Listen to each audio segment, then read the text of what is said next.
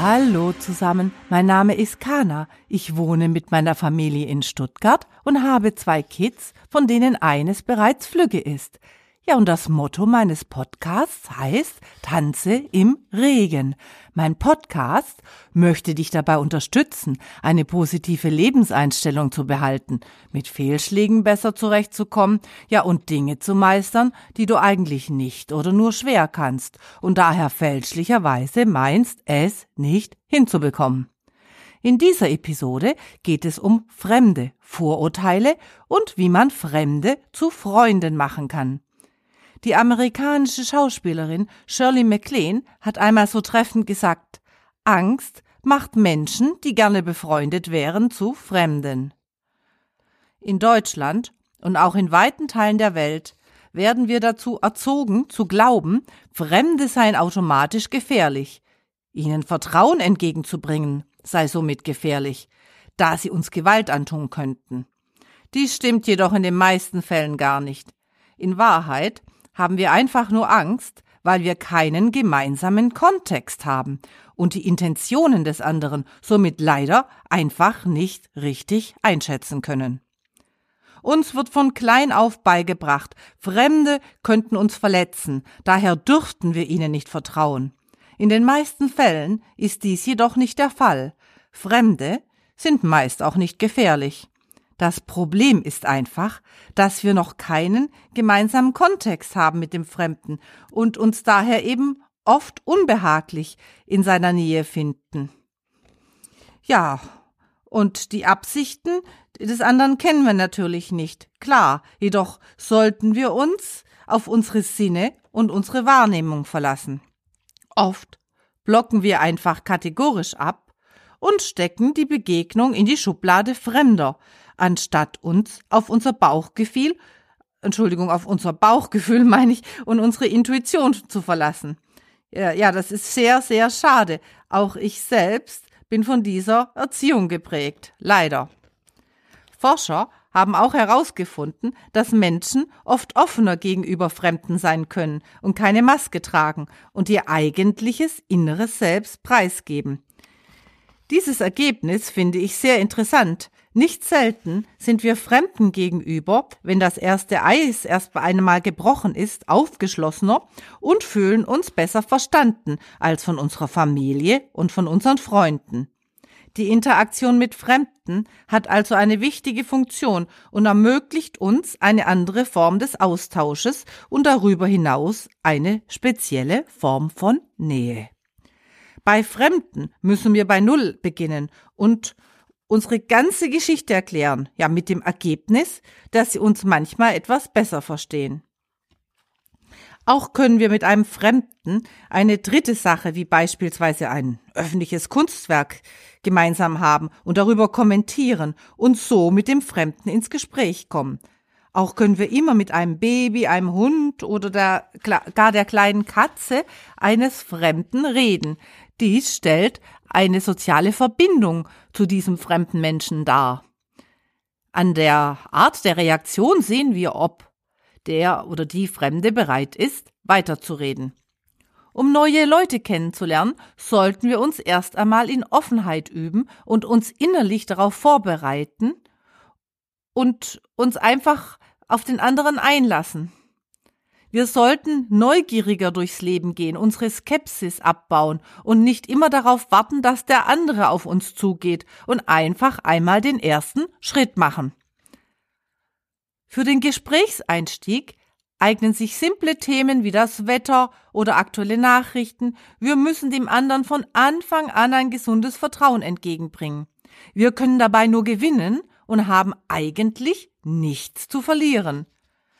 Matt Remus schlägt in seinem Blogartikel, den ich euch nachfolgend in den Show Notes verlinke, schlägt in seinem Blogartikel elf Wege, um Fremde in Freunde zu verwandeln vor, wie wir auf ganz verschiedene Art und Weise vorgehen können, um uns Fremde zu Freunden zu machen. Dies finde ich recht originell und möchte es für dich kurz zusammenfassen. Die Tipps sind auch für Introvertierte, zu denen auch ich mich zähle, geeignet. die an sich eben arbeiten möchten. Erstens, sage das magische Wort Hallo. Das klingt banal, aber es ist die erste große Hürde.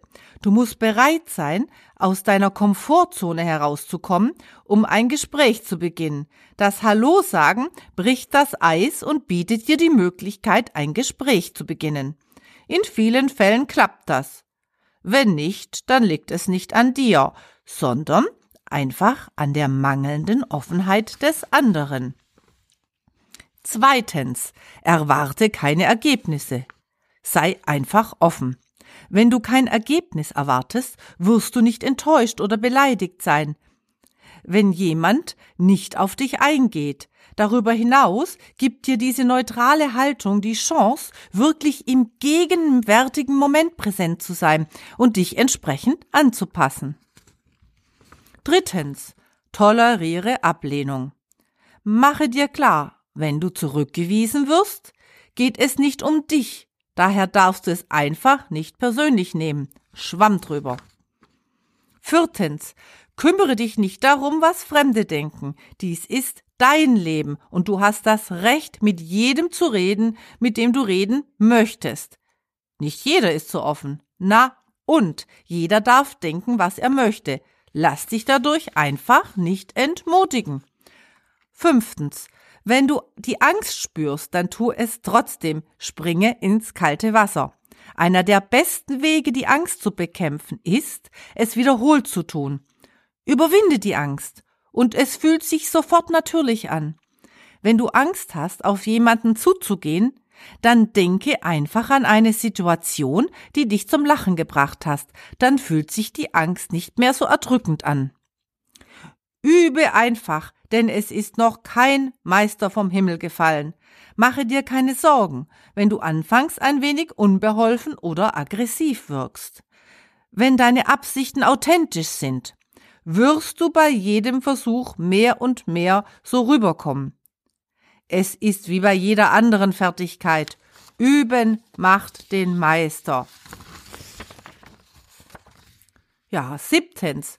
Konzentriere dich in dem Gespräch auf den anderen, sprich über seine Interessen, Meinungen und Ideen, reagiere auf das, was der andere dir mitteilt. Der beste Weg, jemanden für ein Gespräch zu motivieren, ist einfach, Interesse an seinem Leben zu zeigen.